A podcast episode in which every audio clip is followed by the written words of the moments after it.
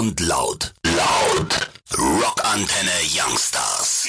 Was ist Nice! Was ist Dank! Was ist dope? Hashtag präsentiert Neues im Netz. Heute mit Annika Bavendieck.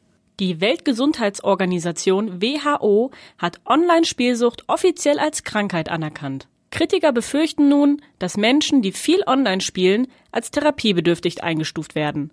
Der WHO ist es allerdings wichtig, keinen Freizeitspaß verteufeln zu wollen. Darum beschreibt sie in ihrem Katalog eindeutige Symptome, die Ärzte die Diagnose erleichtern soll. Alright! Ein Deep Learning Algorithmus hat erstmals eine 3D-Szene aus 2D-Bildern gerendert.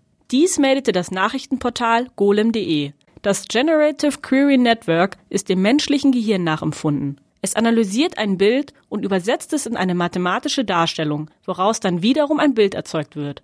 Aus verschiedenen Ansichten eines 2D-Raums errechnete das System eine 3D-Darstellung samt Lichteinfall und Rückseite der dargestellten Objekte. Nice!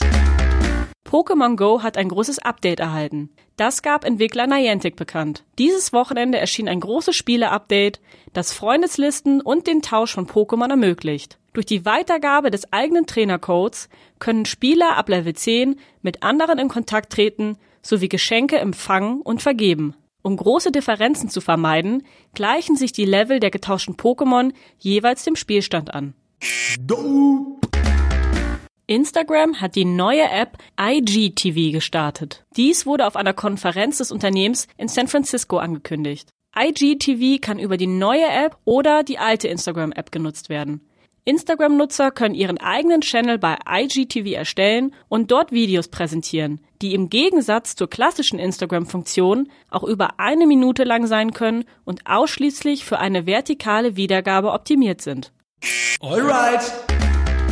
Valve hat den Handel mit virtuellen Gegenständen in den Niederlanden eingeschränkt. Dies gab der Betreiber der Videospielplattform Steam bekannt. Konkret wurde der Handel mit virtuellen Gegenständen für die Spiele Counter-Strike Global Offensive und Dota 2 eingeschränkt. Die Änderung ist laut Valve eine Reaktion auf einen Bericht der niederländischen Glücksspielbehörde, die im April verschiedene Spiele des unregulierten virtuellen Glücksspiels beschuldigte.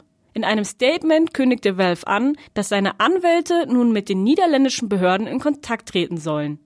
Wurde aber auch mal Zeit!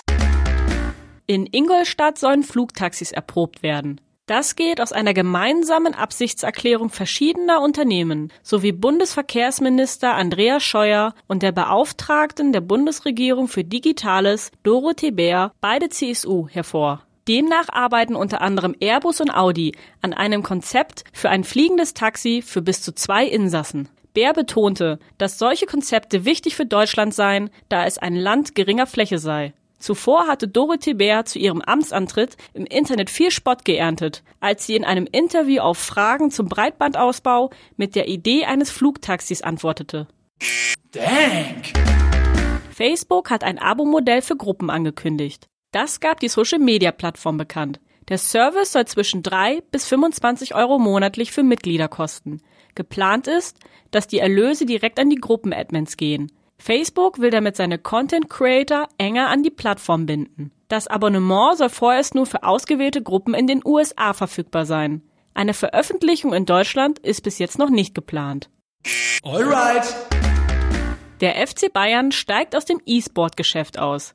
Das erzählte Uli Hoeneß der Bild-Zeitung. Der FC Bayern-Präsident legte sein Veto zum Ausbau der E-Sport-Abteilung ein. Laut Hoeneß passe der neue Sport nicht zum Traditionsverein. Zuvor hatte der Verein bereits ein E-Sport-Basketball-Team für das Spiel NBA 2K18 gegründet. Der FCB hatte 5 Millionen Euro für seinen E-Sport-Ableger eingeplant.